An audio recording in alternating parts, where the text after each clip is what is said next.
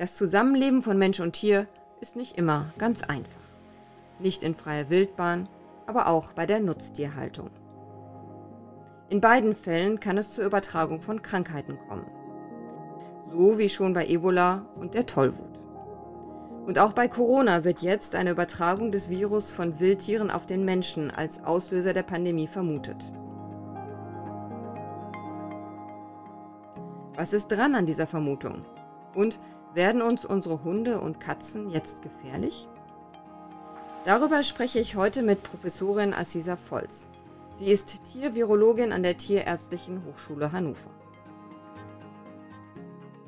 Frau Professorin Volz, es wird vermutet, dass Fledermäuse das Coronavirus auf den Menschen übertragen haben.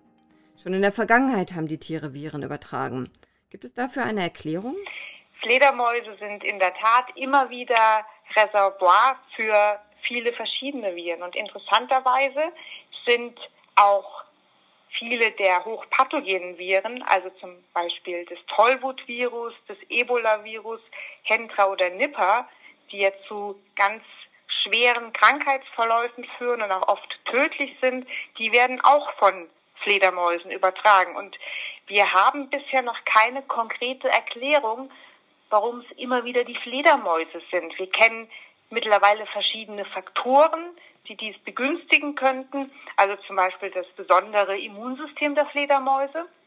Das Immunsystem der Fledermäuse, das lässt zu, dass die Fledermäuse sich mit diesen Viren infizieren, aber die Fledermäuse werden nicht krank. Und darüber hinaus haben sich viele dieser Viren ganz spezifisch an das Immunsystem der Fledermäuse angepasst und sind dann bei einem Wirtswechsel, zum Beispiel auf den Menschen, noch gefährlicher. Ist es auch für Tiere gefährlich? Also gibt es auch ein Coronavirus, das Tiere befällt? Ja, es gibt auch in der Tiermedizin eine Vielzahl von Coronaviren. So gibt es zum Beispiel bei unseren Nutztieren, also bei Schwein und Rind, da gibt es eine ganze Menge Coronaviren, aber auch bei unseren Haustieren, also bei Hund und Katze. Und ähm, aus der gleichen Gruppe wie das neue SARS-Coronavirus gibt es dann noch das sogenannte MERS-Virus, also das Middle East Respiratory Syndrome Coronavirus. Und das kommt bei Kamelen vor und führt bei Kamelen auch zu einer sehr milden respiratorischen Erkrankung. Und interessanterweise wird dieses MERS-Virus vom Kamel auch wieder auf den Menschen übertragen. Nicht alle Infektionen werden zu Seuchen. Was aber, wenn es dazu kommt? Also bei unseren Haussäugetieren, da gibt es eine ganze Menge von sogenannten Tierseuchen und die werden über das ähm, Tiergesundheitsgesetz geregelt. Was oft gemeinsam ist bei diesen Tierseuchen ist, dass ähm, eine Erkrankung mit dem Töten von positiven Tieren einhergeht, um so die schnelle Verbreitung einer Tierseuche innerhalb der Tierpopulation zu verhindern. Und das klingt jetzt vielleicht erstmal etwas komisch, aber indirekt steht da auch der Schutz der anderen Tiere im Vordergrund.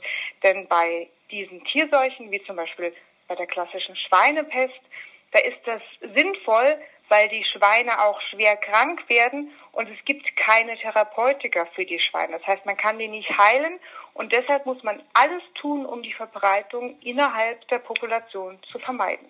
Eine Verbreitung soll ja wohl auch vermieden werden im Hinblick auf den Menschen, oder? Ja, es gibt ähm, viele dieser sogenannten viralen Zoonosen, also Erkrankungen, die vom Tier auf den Menschen übertragen werden. Und das wohl bekannteste Beispiel ist die Tollwut. Und eine weitere ähm, bekannte Erkrankung ist die Grippe, die ja durch die sogenannten Influenzaviren hervorgerufen wird. Und die Influenzaviren, die stammen ganz ursprünglich auch vom Tier, nämlich, nämlich vom, vom Vogel, also vor allem vom Huhn oder vom Wassergeflügel und werden von dort auf den Menschen übertragen.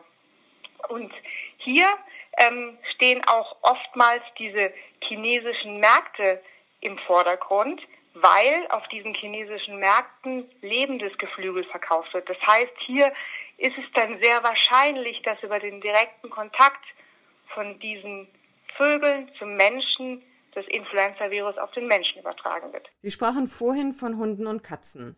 Können diese Tiere auch krank werden und Covid-19 auf uns Menschen übertragen? Also es gibt aktuell erste Untersuchungen, die annehmen lassen, dass auch Katzen sich mit diesem neuen SARS-Coronavirus infizieren können, weil man lebendes SARS-Coronavirus aus dem Atemtrakt von Katzen isolieren konnte.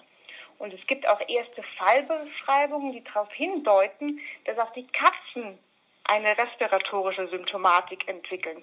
Und hier ist es nun sehr wichtig, dass man weitere Studien macht, mehr im Detail, um zu schauen, ob von dort das Virus dann auch wieder auf den Menschen übertragen werden kann. Bei Hunden konnte man bisher kein lebendes Virus isolieren. Begünstigt unsere Art zu leben und zu wirtschaften die Entstehung von Zoonosen und Epidemien? Ja, mit Sicherheit hat unsere moderne Art zu leben, also Reisen in alle Teile der Welt und Import und Export weltweit großen Einfluss auf eine schnelle Verbreitung von solchen neu und ganz plötzlich auftretenden Erregern, weil diese Globalisierung die Welt immer enger zusammenrücken lässt. Und so verbreiten sich die Viren ganz rasant entlang von Handels- oder Flugrouten zwischen den Kontinenten. Und ähm, diese globale und schnelle Verbreitung wird dann dadurch begünstigt und begünstigt auch, dass die Erreger in bis dahin naive ähm, Bevölkerungen eintreten. Und das begünstigt dann wiederum die Entwicklung von Epidemien und Pandemien. Ähm, das haben wir beim SARS-Coronavirus 1 gesehen, das haben wir beim Ebola-Virus gesehen und das sehen wir auch jetzt bei dem SARS-Coronavirus 2. Und Details und die genauen Mechanismen ähm, und den spezifischen Einfluss der Globalisierung Globalisierung müssen wir dann im Nachhinein nochmal analysieren und schauen, welche Flüsse wir für die Zukunft ziehen können. Das war Assisa Volz, Professorin am Institut für Virologie der Tierärztlichen Hochschule Hannover. Mit ihr sprachen wir über die Übertragung von Viren und den Einfluss der Globalisierung auf Zoonosen. Wenn Sie weitere BMBF-Podcasts hören möchten, zum Beispiel zur mobilen Arbeit oder zu psychologischen Reaktionen auf die Corona-Krise, dann finden Sie diese Folgen auf bmbf.de/podcast. Weitere Informationen zum Coronavirus finden Sie auch auf bmbf.de/coronavirus.